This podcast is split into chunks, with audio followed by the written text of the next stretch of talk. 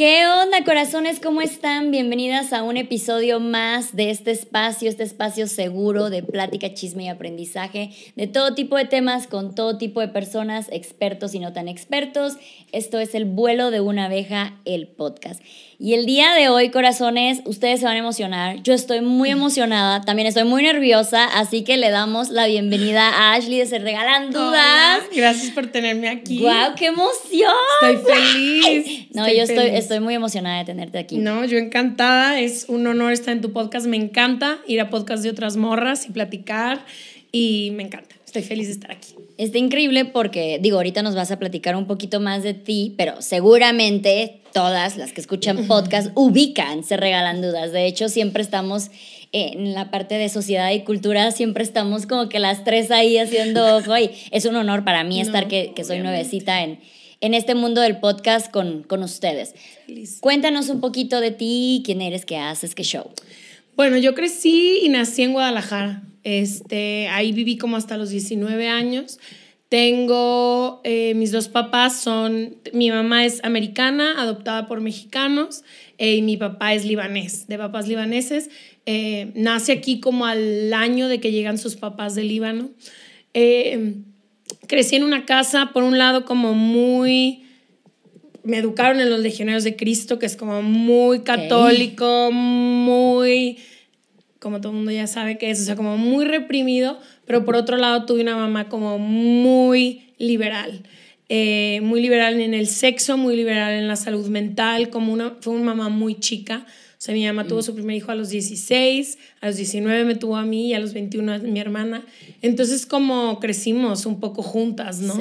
Em, crecí la neta, como siempre fui una niña muy sensible, siempre me gustó el arte, siempre me gustó leer muchísimo, siempre fui muy, muy amiguera, me encantaba tener muchos amigos. Y a los 19 años em, estudié filosofía y ciencias sociales un año y después toda mi vida eh, me había gustado mucho el arte y quería estudiar fotografía. Entonces me fui a estudiar fotografía y fue una de las experiencias más chidas de mi vida. Em, creo que haber crecido con la idea de que no puedes ser artista y no puedes dedicarte al arte como ir a una escuela que se especializaba solo en la fotografía.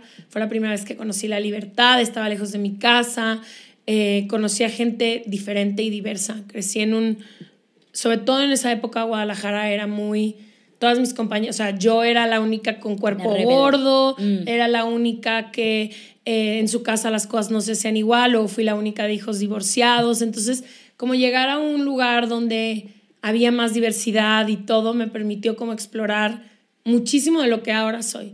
Eh, luego eh, fui fotógrafa 10 años, era muy, muy feliz eh, siendo fotógrafa y luego Leti y yo, con la que hago el podcast, tenemos siendo amigas, puta, 16 años. Nuestros abuelos eran mejores amigos y nuestras abuelas también.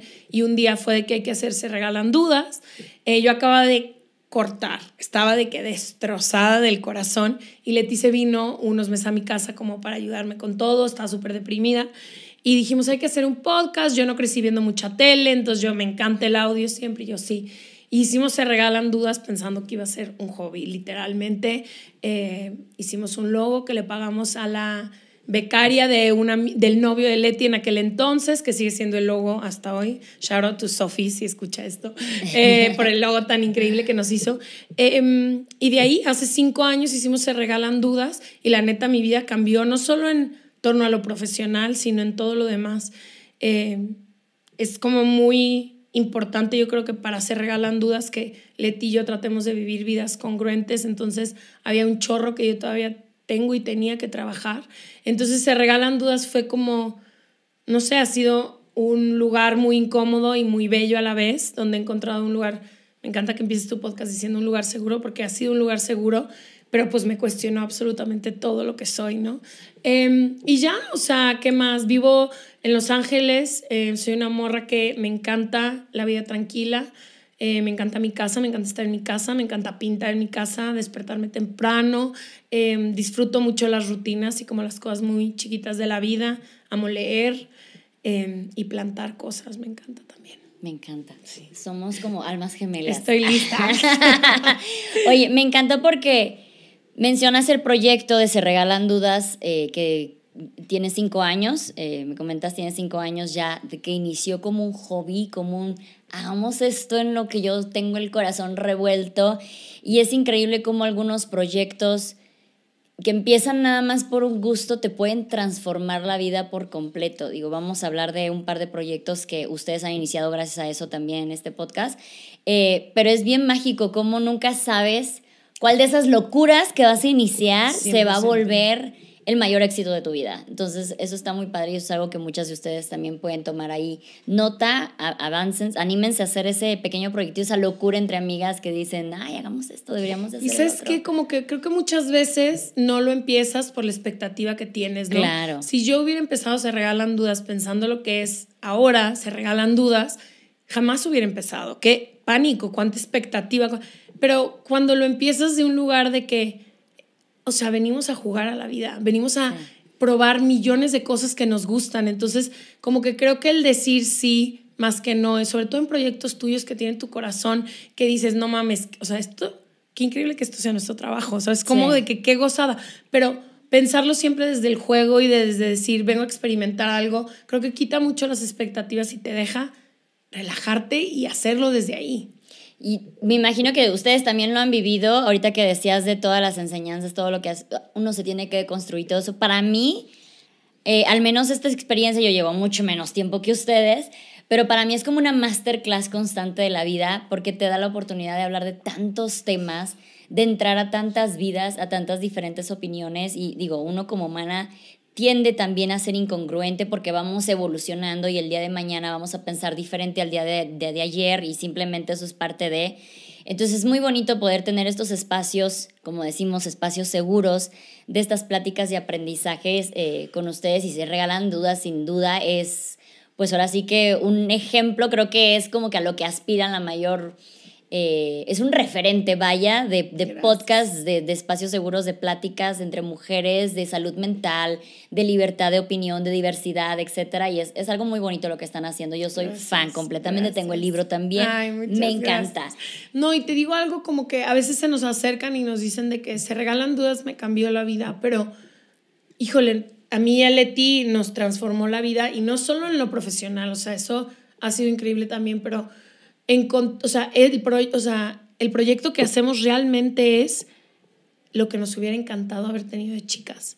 O sea, yo hubiera podido amar tener una amiga como tú que ahorita nos pudiéramos sentar a donde yo sé que lo que diga puede que no estés de acuerdo, pero que tu proyecto se basa en que algo habremos de encontrar en común y que nos vamos a poder reflejar. Y se regalan dudas también el decir, esto hubiera sido lo que mi niña de 16 años de 17 años, de 18 años, hubiera necesitado para poder hacer estas preguntas y tener estas conversaciones tan hermosamente y que no tuvimos. Entonces yo siempre digo que cuando nos dicen eso, yo digo, güey, a mí también, de que, ¿verdad? A mí también. Entonces creo que es como, no sé, se siente como mi niña interior siempre muy contenta de decir, voy a invitar a alguien y le voy a preguntar todo lo de sexo que no pregunté, por qué siento culpa, por qué ¿Qué onda con la maternidad? ¿Qué onda con todas estas cosas que siempre tuve dudas y ahora puedo hacerlo tan en estos lugares tan hermosos? Y no solo el nuestro, ya hay varios lugares hermosos, súper seguros donde puedes cuestionarte y se me hace increíble. Sí, no, la caída de los tabús, qué bonito que podamos eh, empezar a, a, vivirlas de tengo, e, ahora tengo estas dudas, ¿no? O sea, respondámoslas sin que me sienta culpable, empezando por sentir las dudas. Oye, el, el proyecto, como dices, es, es, increíble lo mucho que se ha diversificado. Tienen el podcast, que siempre está en los primeros lugares, es increíble. Eh, qué emoción que me digas que cinco años y siguen en el top, top, top. Eh, tienen el libro también, me parece que tienen más de un, más de un libro. Eh, otro podcast nuestro tiene otro libro también, pero lo escribimos. Y tienen una productora. Cuéntanos, por favor, de Dudas Media. Mira, Dudas Media nació porque era la pandemia. O sea, se regalan dudas, empieza un año antes de la pandemia. Entonces se da un año o dos años, como un año y medio antes de la pandemia.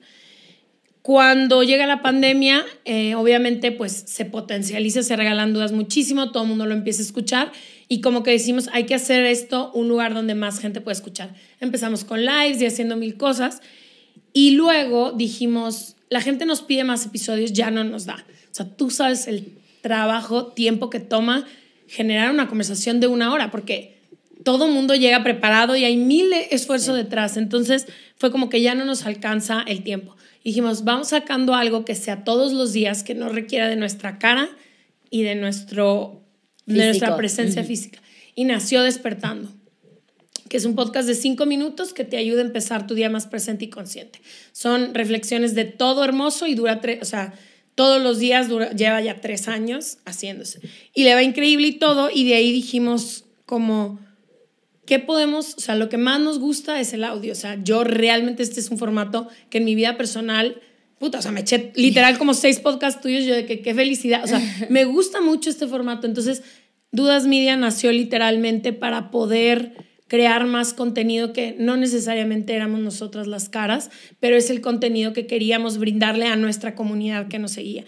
Y ha sido muy chido porque ya entre ellos ya ni siquiera comparten comunidades, ya cada uno ha hecho su propia ADN, cada uno tiene su propio, hay dos podcasts que tienen su libro, entonces ya vamos por el proyecto creo que ocho o nueve, eh, tenemos un noticiero que se llama Teleca, que son cinco minutos al día, eh, explicando como las noticias más complicadas y así, diez mujeres, y hemos creado como literalmente podcasts que nos hubiera gustado tener o podcasts que ser, al principio lo hicimos creyendo que le iba a servir a la comunidad que ella escuchaba Se Regalan Dudas, pero pues ya le sirve a mucha gente. Oye, ¿te hubieras imaginado que iban a llegar a este punto? no mames, nada. Nunca en mi vida.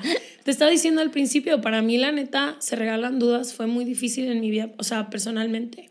O sea, es muy vulnerable ponerte a hablar de tu vida personal, es muy vulnerable darte cuenta que ahí viene un experto y hace una pregunta o dice algo y eso que yo toda la vida he ido en terapia y dice algo o hace algo y todo el día te estás enfrentando a eso, todo el día. Entonces como que para mí se regalan dudas fue muy intimidante. Leti se ha dedicado a la tele 10 años. Ella llegó y fue como... De aquí soy. De aquí soy, feliz. y yo fue como... No, y aparte más por, la, por el contexto en que lo empezaste, ¿no? Que estabas aún más vulnerable, más. Y estaba con el corazón roto. Nunca. Y te voy a decir algo, creo que no sé si lo hubiera hecho. O sea, si hubiera sabido, ha sido hermoso, pero también ha sido mucho. Entonces, como que digo, qué bueno que no sabía lo que se iba a convertir. Entonces, nunca nos lo esperamos, la verdad. Y ha sido una de las sorpresas más hermosas de mi vida, la verdad. Me da muchísimo sentido mi trabajo. Qué padre. ¿A ti te ha sentido tu trabajo? Sí, cañón. Y de hecho te iba a preguntar porque yo amo hacer esto, me encanta hablar de todo tipo de temas, literal he tocado todo tipo de temas, hay episodios que son para reír, otros para llorar, otros para aprender y generalmente siempre empiezan con el a mí que me hubiera gustado saber, ¿no? ¿Qué dudas tengo yo? Cositas así y ya luego obviamente se expande muchísimo más a lo que la gente me va diciendo.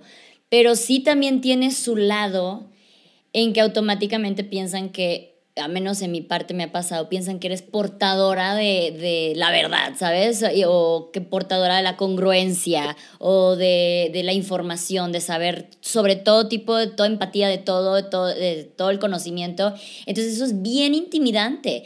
Porque yo seguramente y seguramente ustedes también voy a cometer un montón de errores al hablar, voy a comentar todavía errores de cómo pienso, que me voy transformando porque venimos todavía siendo educadas con eh, pensamientos de generaciones pasadas.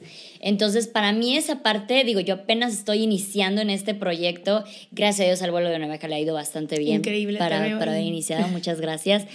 Pero sí, esa parte es como que de yo, a mí de repente sí me quedo, estaré a la par de las expectativas de la gente, ¿no? Entonces, ustedes, siendo ahora sí que el referente principal de este tipo de podcast, ¿qué tanto es la presión que sienten en este aspecto?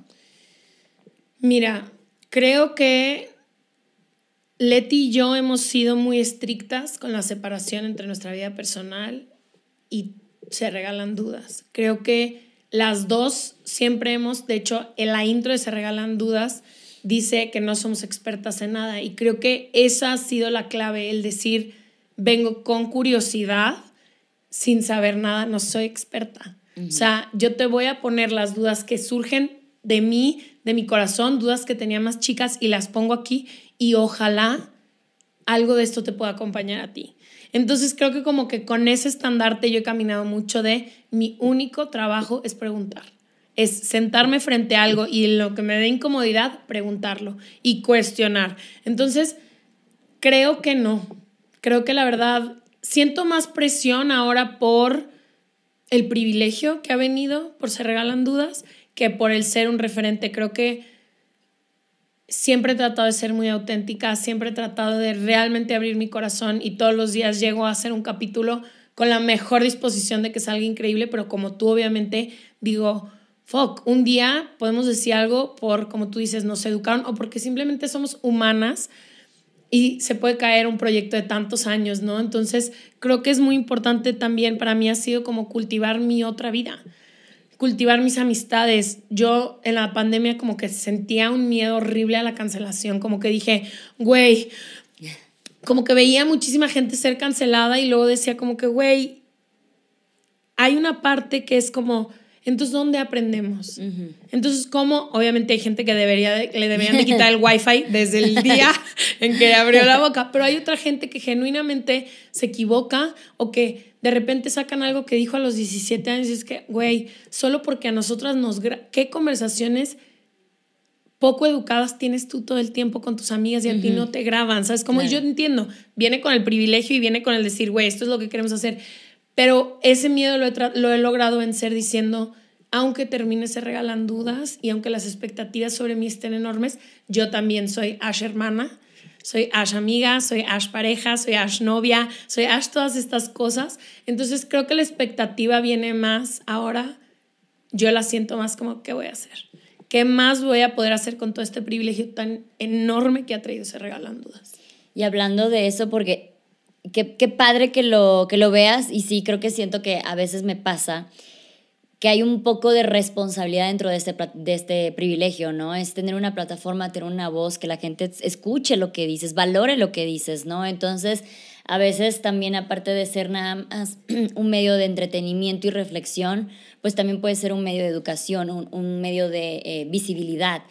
Eh, y aquí vamos con el nuevo proyecto que ustedes han puesto sobre la mesa, puesto para la gente, que es el de 10 mujeres. Eh, leí más o menos, bueno, leí de qué se trata y veo que es más o menos como el poder hablar, ahora que estamos en el mes de marzo, que estamos en el mes de, de las luchas por los derechos de las mujeres, la visibilización de toda la violencia que pasamos cómo es no solamente poder hablar de nosotras como un caso de violencia, sino como todo lo que somos cada una de nosotras. Entonces, cuéntanos un poquito por qué sale este proyecto, cómo es, de qué se trata, todo esto. Okay.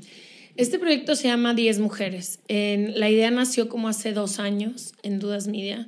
Eh, dijimos como queremos contar la historia de mujeres, ¿no? Y otra vez regresando un poco al privilegio de podemos, ¿Cómo puedo aprovechar el privilegio, las conexiones y todo lo que nos ha traído esto para hacer un proyecto que normalmente sería rechazado, ¿no? Que es hablar de feminicidios y la poca visibilidad que hay hacia las víctimas, ¿no? Y hay muchos proyectos que se enfocan solo en quién mató a estas víctimas y no en la vida hermosas que tenían, complejas, diversas. Entonces, este empieza hace dos años y dijimos, ¿cómo le vamos a hacer? ¿Qué necesitamos? Y teníamos años viendo a Almadelia Murillo, que es una escritora que amo. Ya habíamos leído varios libros suyos y a Daniela Rea, que es quien hace la, toda la investigación periodística. Entonces, Diez Mujeres nace de la necesidad de contar las vidas de quiénes eran estas mujeres. Como que Leti y yo decíamos de que, bueno, que hoy mataron a diez. Puta, ¿quiénes eran esas diez? ¿Qué hacían? ¿Dónde estaban? ¿Quién las extraña? ¿Quién no puede vivir ya? ¿Qué, qué amores de la vida eran, no? Entonces, como que nace, nos juntamos con Dani, con, con Alma, que han sido unas maestras y nos han guiado en este proyecto muchísimo y dijimos queremos contar sus historias. Entonces 10 mujeres cuenta la historia de 10 mujeres que son víctimas de feminicidio. Y lo que hicimos fue Daniela hizo la investigación periodística de cada una de las mujeres con sus familias. Entonces durante un año eh, Dani hace toda la investigación periodística y Almadeli escribe, escribe los guiones de estas mujeres de sus vidas. Todas y cada una de estas historias están contadas desde un objeto y una perspectiva. Entonces, hay una que es la que cuenta Natasha Dupeirón, que es la vida de Sagrario, y Sagrario tenía dos periquitos que le regalaron de cumpleaños. Em, y que hay, en ese caso, ahorita, si quieres te cuento un poquito más, pero hay como miles de cosas mágicas. Eh, y estos periquitos son quien cuenta toda la historia, la vida de Sagrario. Quién era, qué leía, por qué trabajaba en una maquila a los 15 años em, qué onda con su mamá, qué ha pasado, todo lo que comía, lo que leía, sus canciones favoritas, y luego obviamente relata cómo es que le arrebatan la vida a Sagrario y luego todo lo que viene, todas las complicaciones que vienen para su familia para siquiera poder tener un poco de justicia. Em, y así cada una, este, ¿qué otra? Está Fátima, que la narra Angélica Aragón, eh, y la narra El Árbol, es el árbol donde ella se columpió toda su vida. Era una niña de 11 años que la, matan sus la mata su vecino. Y cuenta toda la historia, pero tratamos realmente de enfocarnos en las vidas de estas mujeres, en decir, su vida importa tanto como su ausencia. Estas mujeres eran hermanas. Y algo que ha estado increíble ha sido como realmente escuchar y leer sus historias y cuando entiendes esas singularidades que nos hacen a cada una de las personas tan especiales, cuando sabías qué libros leían, qué cosas escuchaban, quiénes eran sus mejores amigas, cómo hablan sus mejores amigas de ellas, qué dice su mamá, qué ausencias ha dejado, como que es muy difícil decir matan a más de 10 mujeres al día en México. No, mataron a Sagrario, a Idalí, a Mara, a Fernanda, a Maisha Pamela, o sea, a cada una de estas mujeres no son solo 10, son mujeres que tienen un, o sea, los huecos que dejan son profundos y cada que matan a una mujer se va destrozando una comunidad entera. Entonces, hicimos esto, nos tomó dos años hacerlo. Hay actrices increíbles que la verdad prestaron su voz para darle vida a estos personajes em, y ha sido increíble, o sea, ha sido un, el proyecto más increíble. El otro día vino Melissa, ya las regalan dudas, y dijo algo que nunca se me va a olvidar, que es el privilegio es para arriesgarse. Y creo que es, o sea, 10 mujeres nació de este privilegio de poder utilizar cada una de las herramientas que tenemos para hacer este podcast y poder decir, hay que enfocarnos en las víctimas y en las vidas de estas personas. ¿Y quiénes eran estas mujeres tan hermosas y tan bellas? Está increíble que yo recientemente, una eh, Caro de Poder Prieto me, contaba de que eh, yo le decía muchísimo la cancelación del privilegio, que ya no te dejan hablar porque siempre hablas de tu privilegio, pero me dice, es que lo importante es ser conscientes del privilegio que tienes y saber qué estás haciendo, o sea, pensar qué puedes hacer con ese privilegio. Entonces, desde el hecho de que ustedes estén tomando este tiempo, esta conciencia y este valor de saber qué podemos hacer con esto, bueno, desde ahí ya reverencia para ustedes, de verdad, qué hermoso que, se estén tomando este espacio para poderle dar voz a más historias.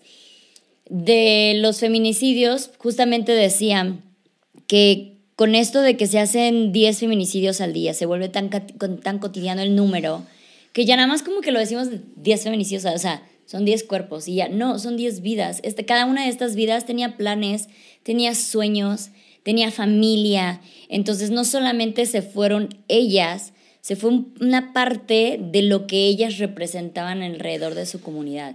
Entonces es verdad que al momento que tú le pones nombre, no, no es el caso de tal, no, no, le pones un nombre a esa persona, le pones una historia, le pones, esa persona le gustaba hacer esto, era un hobby, es más difícil y yo espero que sea más que haga más ruido a la gente eh, el simplemente pasarla como que un caso más, de no, o sea, es, es cada persona de verdad, o sea, de verdad es que se me hace el corazón chiquito de pensar, porque yo no, yo no quisiera, si el día de mañana desaparezco, yo quiero que sepan que yo tenía planes de aquí a 10 años, ¿sabes? Y no se hicieron porque pasó esto, ¿no? Entonces estas niñas tenían sueño, estas mujeres tenían eh, propósitos y tenían familia y tenían planes y todo esto. Entonces, sí, sí está muy, muy crudo, está muy fuerte ver estos casos desde la vida, no desde la muerte. Y eso es como que algo eh, bien difícil y bien bonito que están haciendo con este podcast, porque aparte la manera en que lo cuentan es como que bien especial, porque, bueno, yo lo compararía, si me permites, con un tipo audiolibro, audionovela. Porque eh, le, dan, le, dan, le dan un relato, y hay voces, ya hay sonidos, o sea, neta, te mete dentro de la historia para que puedas sentir esa empatía, que es lo que tanto hace falta con estos casos. O sea, no podemos seguir diciendo el número 10 feminicidios al día como si no fuera nada. Total. Porque digo, aquí somos dos, imagínate 10 mujeres, estas 10 mujeres hoy ya no existen. No, imagínate que, ahorita que hablabas sobre tu vida, o sea, imagínate que solo te redujeran a tu muerte O sea, imagínate que todo lo que has, ¿cuántos años tienes? 36. 36 años, todo te resumieran a la forma en la que moriste. ¿Qué onda con todas las relaciones que tuviste? Todos los deseos, todos los deseos, o sea, como somos, ellas son más que la forma en la que murieron, que la forma en la que murieron es brutal. Y el calvario que viene después de su muerte para sus familias es interminable. O sea, te puedo decir, de los 11 casos o 12 casos, 13 casos que estudiamos para seleccionar, todo ha sido un calvario después de su, de su muerte, pero no podemos reducirlas a su muerte. O sea, no podemos, estas eran mujeres que ocupaban espacios en los corazones de alguien, eran mujeres que iban a la escuela, que trabajaban, que... Y para nosotros como que en 10 mujeres fue muy, muy importante decir qué, qué había antes. O sea, si no es solo su muerte, ¿qué era su vida? Y poder hablar con las familias y ver la sonrisa y decir, Dani fue la que hizo las entrevistas, pero yo escuchaba a todas las familias para poder llegar cuando leían el guion y estar enterada y demás. Y ver de que no, o sea, por ejemplo, hay una que se llama Mara, que murió en, en la mataron en Puebla, pero sus hermanas vinieron a que a contar también todo. Y eran unas carcajadas de las hermanas hablando de que le encantaba la canción de Mis ojos lloran por ti. Y volteé así y dices de que esa es mi canción con mi hermana. O sea, esta es mi hermana. O sea, el poder entender que somos nuestras vidas y no nos pueden reducir a una estadística ni a la forma en la que nos matan es suficiente. Y ahorita que hablabas del privilegio, creo que, no sé, o sea, soy una mujer sumamente privilegiada, soy blanca, soy hetero, tuve educación y este proyecto me vino todavía a enseñar más a decir, sí tienen voz estas mujeres, pero no las escuchamos. Ella grita igual que yo.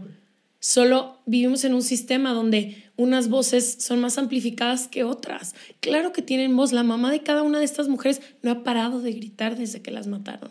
No hay una sola madre que no se haya enfrentado a un proceso jurídico del, del mismísimo infierno. Entonces, no sé, creo que también contarlo desde el lado de la narrativa, de contarlo desde esto como que dices de audio, o sea, te lo pones y hay todo un ecosistema de sonidos que construimos y todo, el poder decir, mira qué bello se pueden contar también las historias. Mira qué bello puedes mirar la vida de estas mujeres. Claro que puedes contarlo desde el lado de él y quién fue el feminicida y todo, pero ¿realmente importa? No manches, importa Maisha, importa Mara, importa Fernanda, importa todo esto y como la responsabilidad también de contar historias de diferentes maneras. Y no nos enseña, o sea, no, no hay mucho referente en eso, o sea, las historias de los feminicidios se reducen a sus muertes, las noticias se reducen a un cuerpo encontrado en una maleta en Cancún. No, es la hermana, es Erika que le encontraron en Cancún, no es un cuerpo es Erika, donde su mamá no ha podido parar de llorar en los últimos 11 años. Entonces, como realmente poder asesorarnos con gente que sabe mucho más que nosotras y poder decir cómo podemos encontrar una nueva forma de mirar esto, fue el privilegio más grande de mi vida, literalmente. Y aparte, siento que igual al tener el espacio de contar sus vidas, de contar quiénes son, las empiezas a ubicar como dices, es mi hermana, es mi amiga, pude ser yo, pudo ser mi mamá, ¿sabes? Las ves como humanas, no solamente como cuerpos, como dices, el caso. Y, y creo que es tan necesario esto porque lo ves cada que hay marcha. No me representan. Yo, es que no son formas. Es que, ¿por qué pobres monumentos? Y, y, esto que tratan de decir otras mujeres, es que si a ti te hubiera pasado, si una de las tuyas se hubiera ido de esa manera, tú también sentirías esto. Entonces, contar esta historia para que tú te identifiques y sientes, siento que la conozco, que la conocí, siento que éramos amigas, ubico su rutina, ubico sus gustos, yo también quería hacer eso, a mí también me gusta esa música, y saber que luego le pasó eso, como que sí te da el, bueno, sí, o sea, claro que por eso hay tanto coraje, claro que por eso eh, reaccionamos como reaccionamos luego en las marchas, ¿no? Porque esta constante revictimización de, no, no es para tanto, o sea, ya Cálmate. ¿Para qué lloran? Si, si mejor si lo pidieran de manera más tranquila, ¿no? Les haríamos caso, ¿no? Pero es así como de, ah, ya no le dieron chance de eso. Y es como bien frustrante que la gente siga pensando más en, en, el después de que en lo que le quitaron, ¿no? En, bueno, ya se fue, ya next, ¿no? Sigamos con lo que, lo que está continuando en este momento y se olviden por completo de esa vida que, que se privó, ¿no? De, de, los planes, de todo. Y a esta madre que le quitaron a su hija, a la hermana que le quitaron a la hermana, a la amiga, a la pareja, a todas estas personas que perdieron este, esta persona igual. En los casos, algo que me gusta muchísimo que comenta es que hay una diversidad de personas. Porque luego pasa muchísimo igual, parte de la revictimización es que piensan de, bueno, pero ¿qué estaba haciendo ella? ¿Dónde andaba? ¿Qué traía, puesto? ¿no? Igual ellas los incitó a que le pasara esto, ¿no? Y dentro de los casos hay casos de niñas, hay casos de mujeres trans, hay casos de, de todo tipo de mujeres en todo tipo de situaciones que iban al trabajo, que iban eh, regresando de, a su casa, o sea, de manera responsable y aún así pasaban estas historias. Qué, qué frustración para ustedes saber que, bueno, para todas, saber que ningún lugar puede ser seguro. ¿Sabes qué? Como que cuando seleccionábamos los casos de la mano de Daniela, como que sí dijimos que haya de todo, ¿no? O sea, que no nos enfoquemos solo, queríamos tener una mujer indígena, sabíamos que queríamos tener un transfeminicidio y luego Dani fue ayudándonos a construir eh, construyó ella también como un poco el mapa, ¿no? Que hay dos víctimas en el paraíso de Cancún, que no es paraíso, es un infierno para miles de mujeres. Em, también de edades, queríamos diferentes edades. Entonces, eh, un, hay un feminicidio serial, o sea, como que realmente la diversidad. Y a mí lo que más y lo que como que no me ha dejado descansar es no tienen nada en común ellas. Todas vivían vidas diferentes, todas tenían edades diferentes, todas están en lugares diferentes de la República y todas las mataron. Entonces, el poder observar y decir, no estamos a salvo, ni a 200 metros, como Fátima bajándose del bus a su casa, ni con nuestras parejas, ni con nuestros roomies, ni cuando trabajamos, no somos seguras en ningún lado. Entonces creo que fue muy importante para 10 mujeres como decir, aquí está todo, nos, alguien nos preguntaba el otro día de que, ¿qué tienen en común ellas? Nada, que son mujeres, que son mujeres, cada una andaba en diferentes lados. Eso y también como nos mata muchísimo, matan muchísimo la gente que nos ama y la gente que nos quiere y la gente que es cercana a nosotras. O sea, la mayoría de la gente que comete estos feminicidios son gente cercana a la víctima. Y eso a mí, eso no lo sabía yo. O sea, 10 mujeres a mí también vino a enseñarme desde mi privilegio que me está cegando una parte de decir, en tu casa no estás segura, cuidado. Qué fuerte. ¿Y cómo verías tú este lado de vivir con este miedo constante, no? Digo, yo tengo una hija de dos años y constantemente es el no se la confiaría a nadie. Y a mí me encantaría el, tener el, privilegio, el tiempo, los esfuerzos de poder pegarla a mí toda la vida, pero eso tampoco es vida, ni para mí ni para ella, ¿no? Y al final de al cabo no la voy a preparar a que ella también sea independiente y todo este show. Entonces, eh, esta idea de ya no confío en ningún hombre, ya no quiero, eh, no le confío ni a mi padre, ni a mi hermano, ni a mi pareja, ya no quiero tener una pareja, o sea, ¿cómo podemos... Eh, vivir con esto y a la vez ser parte de, ¿no? O sea, porque no podemos simplemente cerrarle la entrada al amor, a la familia, eh, excluirnos al mundo, eh, eh, simplemente porque estadísticamente esto pasa demasiado y es bien injusto. Es muy injusto, o sea, es como, ¿por qué? ¿Por qué nos siguen matando? Y no solamente nos siguen matando, nos siguen matando gente que nos, nos juró amor nos juró protección, que según esto nosotros nos sentíamos seguras con esas personas.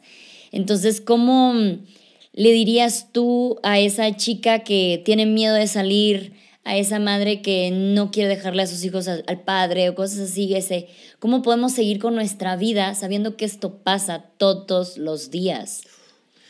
Mira, te voy a decir lo que me funciona a mí desde mi lugar, sobre todo después de hacer un proyecto como este, donde la verdad se me instaló el miedo. O sea, esa es una realidad. O sea, camino con más miedo hoy que, el que caminaba hace dos años. Esa es, es verdad.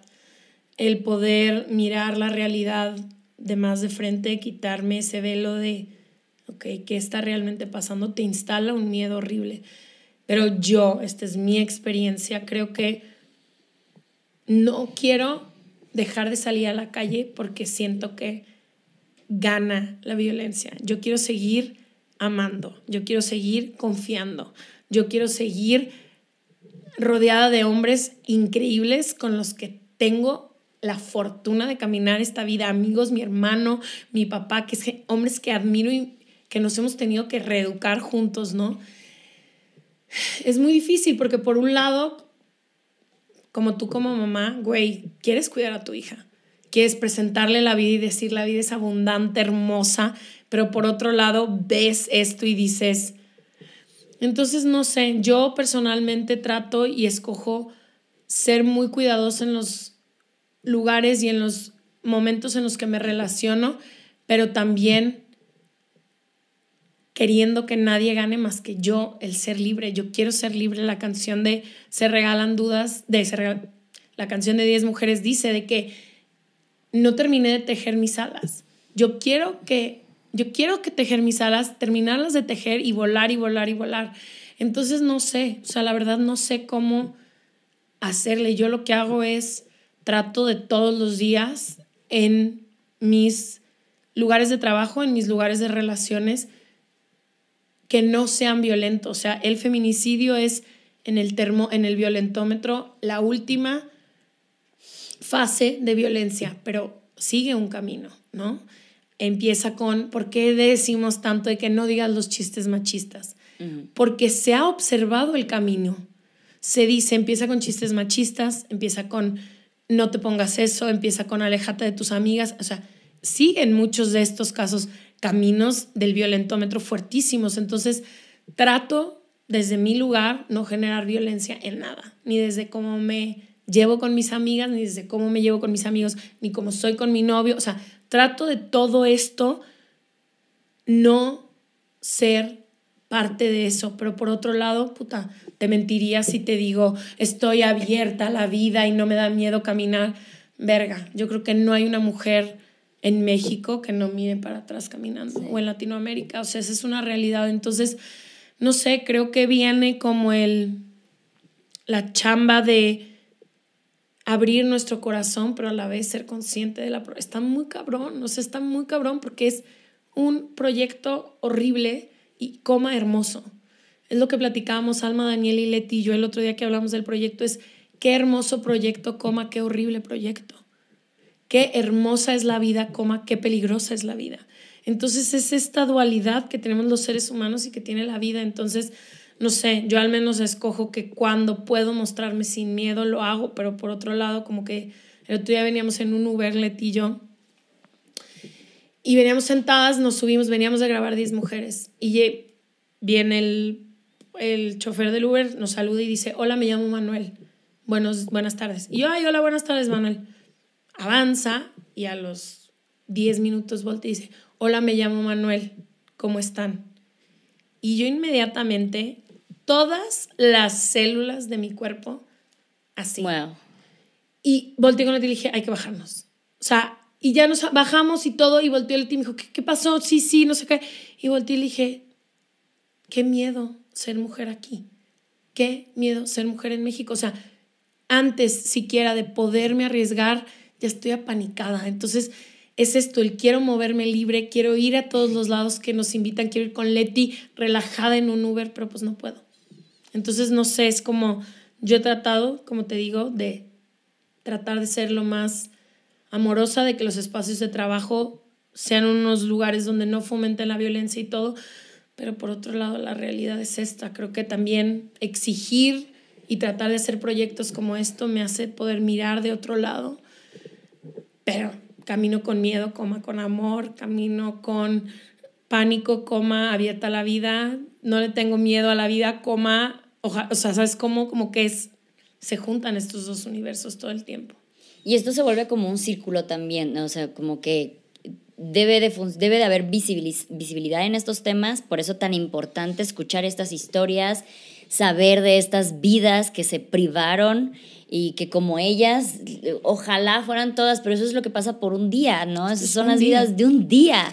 Entonces eso está muy intenso, entonces el poder visibilizar, el poder llegar a esa empatía, el poder luego permitirnos que ya como tenemos esa visibilización y esa empatía, tenemos las fuerzas de luchar para que sigamos luchando, para que el día de mañana no nos tengamos que subir a un Uber y mandar nuestra ubicación en tiempo real o mandar fotos de la placa o fotos de cómo salimos vestidas, porque eso se ha vuelto la realidad de casi todas las mujeres. O sea, yo cada que voy de viaje siempre debo de mandar foto de cómo voy vestida, eh, mi ubicación en tiempo real. Y lo malo es que nosotros estamos normalizando ya eso porque es como, es que es más fácil que yo tenga que hacer todos estos movimientos para ir segura a que el sistema cambie, a que las estadísticas cambien. Y eso es bien injusto, es bien, bien injusto que nosotros constantemente tengamos que estar viendo para, para todos lados eh, todo el tiempo a simplemente vivir. Vivir, ¿no? O sea, tranquilamente como no es contra los hombres, pero como muchos hombres lo pueden hacer. Nosotros no tenemos esa libertad. ¿Cómo le has hecho con tu hija? No, bueno, es, es, es, es un arma de doble filo porque como digo, yo, yo soy una madre soltera, yo materno sola y a mí me encantaría el poder funcionar 24/7 con mi hija, pero también tengo que proveer, también tengo que trabajar, también tengo que ser yo como persona y cuidar mi salud mental. Entonces, sí es como andar todo el tiempo, eh, mi hija tiene dos años y yo ya le estoy enseñando eh, cuál es la vulva, que tiene que ser privada, que no debe dejar que nadie la toque, que me tiene que decir a mí, o sea, dos años y ya la tengo que estar programando para defenderse en este mundo, ¿no? Porque creo que en mi caso, en mi caso o en el caso de las mamás, eh, debemos de enfocarnos a darles las herramientas para defenderse y no solamente pensar en protegerlas, porque lastimosamente no vamos a poder protegerlas ni a nosotras mismas. Entonces, si aprendemos a defendernos igual, y creo que la, la puedo asegurar un poquito más, pero empezar a hacer eso desde los dos años es una realidad muy fuerte. Está rudo, claro. Es muy feo, o sea, es muy triste que, que, yo tenga que estar pensando en qué cosas le voy a enseñar, qué cosas le voy a inculcar, con qué personas me voy a llevar, a qué lugares voy a ir, porque nunca se sabe. Y eso no es vida, no, es, no, no debe de ser la realidad. Yo lo veo en comentarios constantemente, yo no le confío a nadie, yo no le confío a nadie. Es como que entiendo, yo tampoco, pero tampoco podemos vivir así, porque digo, yo también puedo hablar desde mi lado muy privilegiado, que yo puedo trabajar mayormente en casa, que yo puedo organizar mis horarios, todo eso, pero ¿cuántas mujeres no tienen que salir a trabar no ocho, nueve horas, no tienen con quién cuidar? Entonces, no podemos tener esta ansiedad constantemente y no es justo, es, es, es que ya es momento de que se nos empiece a dejar vivir tranquilamente. Entonces, este, y, y, es muy frustrante ver cómo mucha gente sin, ni siquiera ve la gravedad, ni siquiera ve la gravedad, porque cuando escuchan un número, escuchan solo un número, o escuchan solo cuerpos, o escuchan solo un caso, no escuchan las vidas de estas personas. No, y también como darte cuenta que vivimos en un país que tú te hubieras bajado del Uber también. Todo el mundo, o sea, de... No, cuando te dijiste que lo volvió a decir fue así como de... ¿Por qué lo está volviendo? Mira, yo no sé por qué lo volvió a decir, pero vivimos, o sea, el darte cuenta que vivimos en un país donde la violencia está en todo y decir, así tengo que vivir. Y creo que como el no normalizarla y el ponerle nombre y apellido a mí en mi historia personal me sirvió muchísimo. O sea, realmente no es un número más, no es un feminicidio más. O sea, esta es la vida de Fernanda. Entonces, no sé, creo que algo que también creo que podemos hacer es resistir a normalizarlo. Que no se te haga normal decirle a tu hija a los dos años. No es normal. No sucede en todo el mundo, ¿sabes cómo? Sí. El, no, no tiene por qué ser así. No debería de ser así. Entonces creo que también el resistirte y decir esto no es normal, lo hago porque quiero llenar a mi hija de herramientas que si un día lo necesita, yo voy a, ella va a estar más preparada que lo que a lo mejor fueron miles y miles de mujeres que de chicas se les abusaron. Pero resistir, yo creo que esa es una cosa muy importante, el resistir a decir, lo hago, pero no es normal. No es normal que me tenga que bajar de un Uber a las cinco y media de la tarde por un comentario. No es normal, no es normal que tengas que mandarle foto a tu mamá de cómo vengas vestida y tú lo que No es normal. Como que resistir y decir, no lo voy a normalizar y eso requiere muchísima conciencia de ti, decir, no lo voy a normalizar, porque también luego hay un chingo de morras que vienen de casas, me, o sea, que donde el infierno es su casa, ¿sabes cómo? Entonces el voltear... Que sí, ya lo normalizaron. Que es hasta por salud mental que lo normalizan, ¿no? Así como que de... O sea, es la vida que me tocó. Es la vida que me tocó, es la vida a la que estoy acostumbrada y lo peor es lo que creo que el sistema me ha dicho que merezco. Entonces, como realmente quien está en el privilegio de poder tener conciencia de que esto no es normal, es resistir, es resistir, no es normal, no es normal, nómbralas. Por eso yo he encontrado un infinito amor, inspiración en el movimiento feminista, el que decida nombrar a las, o sea, cada marcha que voy, que hay millones de nombres y yo digo, güey, claro, no son tantas, son o sea, güey, son estas mujeres y el poder, y creo que el feminismo lo hace muy bien, es el resistir, resistir, resistir todos los días. Y hay, y yo veo cierta esperanza, hay, yo veo a mi hermana que es más chica que yo, que tiene 19 años, volteo y digo, ella ya no normaliza tantas cosas que yo normalicé de chica y que me han tomado 10 años no normalizar. Ella, por el feminismo, las aprendió a los 8 años, yo las aprendí a los 24. Sí. O incluso que nos toca, o sea, yo también me empecé a meter en lo del feminismo una vez que nació mi hija, una vez que me tocó violencia intrafamiliar, una vez que me tocó maternar sola, que me tocó eh, toda la violencia que hay a las mujeres que maternan solas. Y ahí es donde yo me empiezo a meter.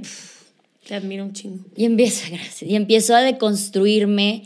Y a pesar de que yo sé que no debo de normalizar muchas cosas, sigo aceptando muchas cosas porque llevo treinta y tantos años con esa idea de que eso es normal, que eso es, es un chistecito, o sea, no es, no es, la gran cosa, ¿sabes? Y, y, esta constante agresión que les quieren hacer a las nuevas generaciones de, ay, son de cristal, no aguantan nada, pues es que no deberían de haber aguantado nada. Tú tampoco debiste de haber aguantado nada. Esa es la cosa, o sea, perdona que te, te tocó haber aguantado, pero no porque tú digas de, ay, los matrimonios de antes se aguantaban y eran más aquí chingones, mm, no, perdón, o sea, no va conmigo, ¿no? Y, a mí me toca mucho hate luego en las redes por lo mismo, porque yo soy cero tolerancia y cada que me dicen algo contesto y digo, ay, de todo te quejas, todo te puede, todo es como que de, perdón, pero pues lo que nos toca hacer.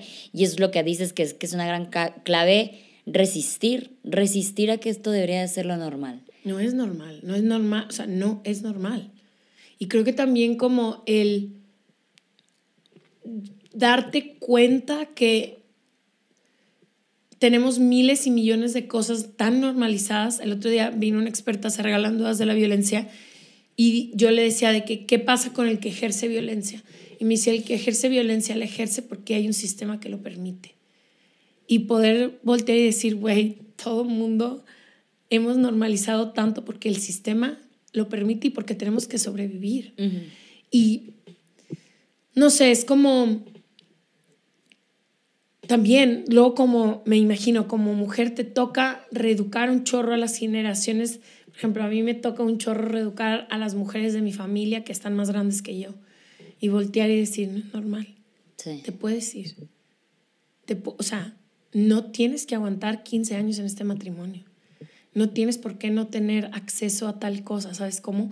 Y el poder, por eso es tan importante la resistencia de todos los ámbitos, pero el poder también ayudar a otras mujeres a decir, yo sé que tú sí te aguantaste 20 años y gracias a este movimiento y a otras mujeres que han venido antes que yo, yo puedo el día de hoy, al año, a los dos años, voltear y decir, me quiero ir, o me voy, o puedo irme. Pero luego también cae muchísima la culpa a las mujeres de que ¿por qué no te vas? Sí. ¿Por qué no te has ido? ¿No? O sea, 15 años en un pinche matrimonio. Y es como, hay que observar al sistema, no solo a la víctima y decir, ¿por qué todo el sistema sostiene al violentador todo el tiempo, ¿no? Claro. Y decir, no es culpa de ellas, también es culpa de un sistema entero que permite que una mujer lleve 30 años en una relación abusiva. No, y al final se violenta a la violentada, ¿no? Así como que, ay, amiga, date cuenta de que te están violentando. Es así como que, y digo, yo lo viví y sé de, de, experiencia propia que la violencia, o al menos la violencia psicológica, es tan silenciosa que para cuando ya te empieza a pasar todo lo demás, tú genuinamente crees que eso es lo que te mereces, genuinamente crees bueno, es lo que te tocó. Entonces no es como que tan fácil voltear a ver y por eso ahí es donde decimos que el sistema lo, lo, abraza, porque como el sistema ayuda a que la mujer se tenga que quedar en casa, tenga que, eh, no pueda retomar las labores después de haber criado durante 3, 5, 10 años, lo que sea. Si es que eh, puedo criar. Si es que, ajá, si es que puedo criar, este, y que ya no te permiten regresar a esta parte de la independencia financiera. Y bueno, es una con otra, con otra, con otra, con otra, que pues por eso se vuelve como lo normal, ¿no? Y yo te contaba que recientemente hicimos un podcast sobre que el peor enemigo de la mujer era otra mujer y hablábamos, o sea, empezábamos como que a analizar el por qué. Y muchas veces eh, cuando yo me separo recibo muchísimo, muchísimo hate de mujeres diciéndome que no aguanté lo suficiente, que no luché lo suficiente, que qué bueno que me pasó, qué bueno que me dejaron, etcétera, ¿no? Y es porque precisamente fueron mujeres que crecieron con la idea de tú aguantas todo, ¿ok? Entonces aguantaron tanto que cuando vieron que alguien no aguanta, pues sí te da como que ese, no, le tengo que decir porque yo sí me lo tuve que aguantar, entonces yo la voy a criticar. Y ahí es donde empezamos con la culpabilidad a las mujeres que no toleran, que resisten, que luchan, que rayan paredes, que gritan, que queman, porque ellas no van a, normalizar lo que la sociedad le dijeron simplemente, pues, tranquilita, o sea, que ya que se te pase, pues ya, ya fue, ya pasó. Y todo esto empieza desde la empatía, desde saber que esas son personas, son humanas, son vidas que se truncaron a la fuerza.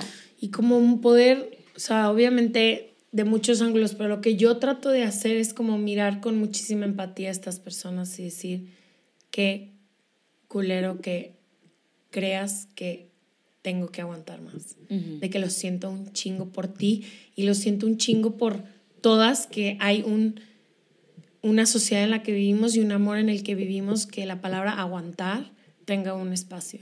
¿Sabes? Como obviamente entiendo perfecto, las relaciones son compromisos, son un chingo de sacrificio para hacer ciertas cosas funcionar, pero como que volteo yo siempre a estas mujeres y digo, güey, no mames, qué, qué, qué triste por toda la sociedad, porque la sufrimos todo, de que tú creas que yo tengo que aguantar más al segundo que me di cuenta de que estaba siendo abusada psicológicamente en mi relación, ¿no? Y poder decir, güey, ojalá tu hija ojalá tus amigas a tu alrededor puedan no tener que aguantar. Sí, o tengan el valor de irse a la primer red flag, ¿no? Porque luego también es como que no es para tanto, no es para tanto. Ya me dijo que se iba a cambiar, ya me habló bonito después, ya no, qué pena decir que me voy, o sea, eh, a mí me pasa que luego me preguntan, bueno, ¿y te golpeó? Y digo que no, pero no tenía que haber esperado a los golpes para haber salido de allí, porque como dices, el violentómetro eh, tiene sus pautas y si no te vas en alguna de estas va a llegar a lo que estamos hablando que es el feminicidio, porque puede pasar y porque estadísticamente se ve, pasa de gente que te, te, te prometió protección, que te prometió amor, que te prometió seguridad y al final fallaron, ¿no? O sea, no tiene nada que ver contigo, tú no eres la culpable, tú no eres la responsable pero si no hacemos eh, más hincapié a la primer red flag, yo he dejado pasar muchísimas red flags por amor. Yo también. Entonces, eh, por normalización, por amor, por aguantar, por lo que sea, dejé pasar muchas red flags. Entonces, si yo no, si yo no, o muchas mujeres no salen en el primer momento que notan una, y si no se apoya por una sociedad, decir que bueno que te saliste a la primera que te mintió, a la primera que te violentó, a la primera que te dijo que no te vistieras así, que no salieras con tus amigos. Si no apoyamos esas decisiones, seguimos normalizando este tipo de violencias hasta que el violentómetro, bueno, pues llega a sus máximas consecuencias. Y es cabrón, porque otra vez recae la mujer, ¿no? Te tienes que ir a la primera, o sea, porque soy yo la única que tiene que, o sea, hay miles y millones de mujeres que la red flag es dentro de su, de su papá, de su suegro, de su no sé qué, que no se pueden ir. Y además tienen siglos viviendo así. Entonces como que es muy cañón y por eso yo admiro muchísimo a las mujeres como tú que pueden crear contenido que dice a la primera me fui o a la tal red flag me fui o a la tal, para que realmente pueda ir concientizando, o sea, cuando estás, yo a veces miro atrás a otras relaciones que he tenido y digo, ¿qué pedo? ¿Cómo pude ser yo tan violenta? ¿Cómo ta? O sea, y nos observamos, ¿no? Y en una sociedad que suele ser violenta desde muchísimas áreas, ¿no? Lo que veníamos hablando, en la competencia, en el chart, en el no sé qué, en el que celebran a las tres tales, a las 20 más y de las demás que pedo, las 20 no son más, y como que realmente poder crear conciencia de eso, yo creo que inspira y espero que inspirará a muchísimas mujeres y si no a tratar de romper el círculo de la violencia tan, tan intenso que existe en este país. Claro. No, y de entender que cada una tiene su proceso. Como digo, a mí me tomó cuatro explosiones para salir. O sea, la pasaba, me hablaban bonito otra vez y yo decía, ok, creo que ahora sí podemos, porque sientes el compromiso de que ya estás casada, sientes la presión social, sientes el que van a pensar. ¿Cómo te me voy a divorciar? Acabo de tener una hija. El fracasé, ¿sabes? Todas estas cosas. Entonces, cada quien tiene sus tiempos. ¿Qué te dio? O sea, si te puedo preguntar, como que, ¿qué te dio el. La, o sea, ¿qué te dio el camino para salirte? O sea, ¿fue alguien, fue un amigo? ¿Quién te.? O sea, cuando observas estas red flags dices de que, ok, ¿qué, cuál, o sea, ¿qué fue el camino que construiste para salirte de ahí? Bueno, aparte de que eh, independencia financiera básica, pero algo que sí me pasó muchísimo fue que, como te digo, la violencia psicológica te empieza a ser chiquita, chiquita, chiquita y tú crees que eso te mereces. Pero en mi caso, que fue cuando mi hija empieza a estar presente dentro de esas violencias, no porque la violentaran a ella, sino porque estaba en los gritos, lloraba y cosas así, fue así como que yo puede que me merezco esto, pero ella no. Entonces yo de ahí me agarré, yo de ahí dije, de aquí me voy y obviamente ya una vez estando afuera, pues empiezas a ver todas las cosas y dices, no, no manches, debí de haber salido de ahí desde hace mucho tiempo. Pero sí tuve que agarrar, agarrarme del valor de otra persona porque yo sentía que yo no tenía valor, mm. ¿no? que en este caso era mi hija. Pero yo lo logré gracias a que tenía independencia financiera, un soporte familiar, un apoyo de, de, de tribu, ¿sabes? O sea, y aún así si hubieron momentos, y creo realmente, y si soy bien honesta, creo que también ayudó muchísimo a que lo hizo público porque tal vez si no lo hubiera hecho público y hubiera llegado nuevamente a endulzarme el oído, no sé, yo espero que no, pero tal vez me hubiera pasado como las otras tres ocasiones antes que yo decía de, bueno, está bien, vamos a volver, voy a luchar por mi familia, ¿no? Voy a hacer que esto funcione, porque es la, es, voy a aguantar, porque es lo que nos, nos ponen como chip de que te tienes que aguantar todo esto. Entonces sí se fue, sí, sí tuvo que hacer como que un poquito de varias cosas, ¿no? Eh, tuve una excelente tribu que en ningún momento me impuso, pero en ningún momento me abandonó, entonces estuvieron ahí como acompañando todo el tiempo. Pero muchas mujeres no cuentan ni, con, el, ni con dependencia financiera, ni con el apoyo de la tribu, ni nada por el estilo. Está cabrón, está cabrón. O sea, muchísimas mujeres la tienen muy complicada. O sea, para muchas mujeres salirse de su casa significa perder a sus hijos. Sí o sea, hay gente, o sea, no se puede, no se puede, está muy, muy heavy, la neta. Sí, qué injusto.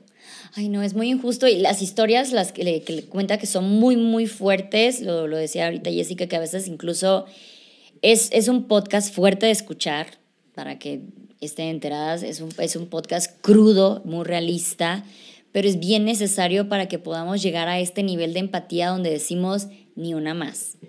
¿sabes? De no resisto, no normalizo, no tengo por qué hacer todos estos movimientos estratégicos para que a mí no me pase porque simplemente no debería de pasarnos, ¿no?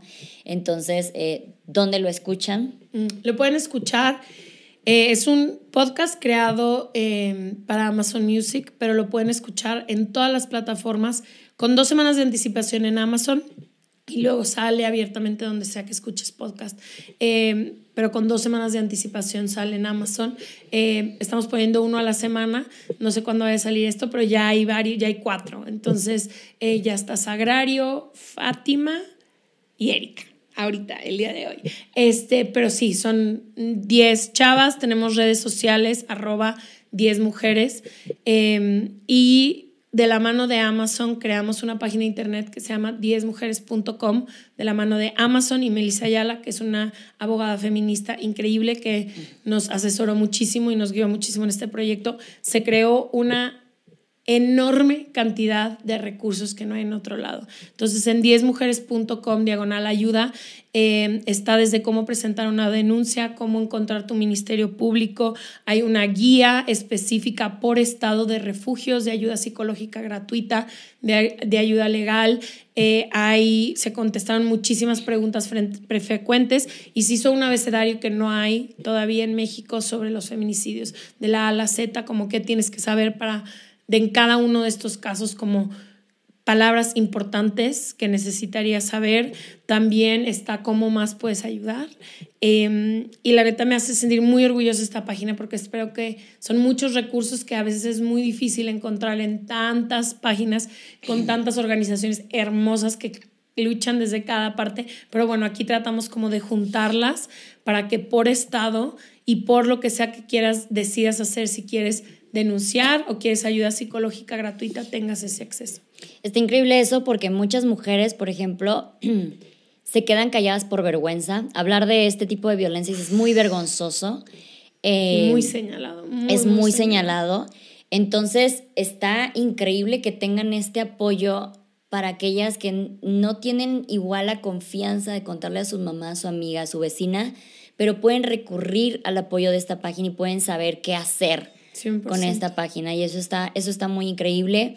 Pasan otras situaciones en que le cuento a mi amiga y mi amiga me dice estoy igual que tú y de ahí no salimos. Bueno, pues entonces ya tenemos aquí 10mujeres.com. el 10 es el números. 10, sí, D el número 10. Z, ajá, mujeres.com diagonal ayuda es para todo el directorio de todos los recursos de ayuda, pero también la página tiene la historia de cada una de las mujeres, hablamos del proyecto, le damos las gracias a cada una de las familias y a cada una de las personas que habló con nosotras para poder contar estas historias. Estas historias le pertenecen a su familia, entonces que nos hayan abierto la vida y nos hayan contado de ellas fue un privilegio enorme. Entonces, eh, también, pero están todos los recursos. O sea, si alguien lo necesita, espero realmente que sea de muchísima guía em, y que puedan encontrar, no están solas. Eh, hay muchísimas organizaciones que acompañan y como tú dices, si en tu círculo cercano ahorita no encuentras ese apoyo, que sepas que hay otros lugares donde sí te pueden apoyar, donde sí te van a creer y donde sí vas a tener un lugar. Entonces, em, hay refugios para que hay, hay cada estado tiene diferentes refugios, hicimos una selección em, de cada uno, entonces donde sea que te encuentres de la República puedes acudir. Qué increíble, qué completo, wow, o sea, saber de este proyecto que no solamente te ayuda a visibilizar, sino a darte las herramientas para saber qué puedes hacer con todo eso. De verdad que es algo hermoso lo que están haciendo. Eh, tanto con 10 mujeres, tanto con Se Regalan Dudas. Mi bebé Se Regalan Dudas. De verdad, es una chulada lo que, lo que están haciendo eh, con las mujeres, con la salud mental, con la diversidad, con la libre expresión, etc. Entonces, Gracias por estar aquí. Estoy muy feliz de haber podido Te voy a invitar a Se Regalan Dudas la siguiente vez que grabemos. Perfecto. cuando, te cuando volvamos a grabar temporada, te invito para el crossover completo. Sí, no, yo encantada, yo feliz, de verdad, súper fan es un honor para mí eh, no solamente platicar con, contigo, Ash, con platicar con alguien de Se Regalando, sino platicar este tipo y tener la oportunidad de difundir este tipo de proyectos que de verdad cada vez más se necesita. No, y gracias por dar el espacio, por haberte tomado el tiempo de escucharlo, de, de, de conocer de él. Creo que necesita muchísima difusión, proyectos así, narrativas nuevas que pongan la vida de las mujeres al centro de la conversación y no la forma en la que murieron. Y neta, darte las gracias. Me encanta, me encanta venir con morras a platicar y bueno, que sepas que nuestra plataforma también está súper abierta para ti, para todo lo que quieras venir a contar. Gracias, muchísimas gracias. Y muchas gracias a todas ustedes que vieron y escucharon este podcast. No olviden que este es un espacio seguro de plática, chisme y aprendizaje de todo tipo de temas, con todo tipo de personas. No olviden que si les gustó, apoyen con un comentario, un like, compartir, suscribirse, darle me gusta y bueno, difundir el proyecto de 10 mujeres, que es un proyecto bastante bonito, y feo a la vez. Entonces es necesario que se empiece a difundir esto y es necesario que empezamos a poner resistencia. Les mando un besote, nos vemos en la siguiente. Gracias.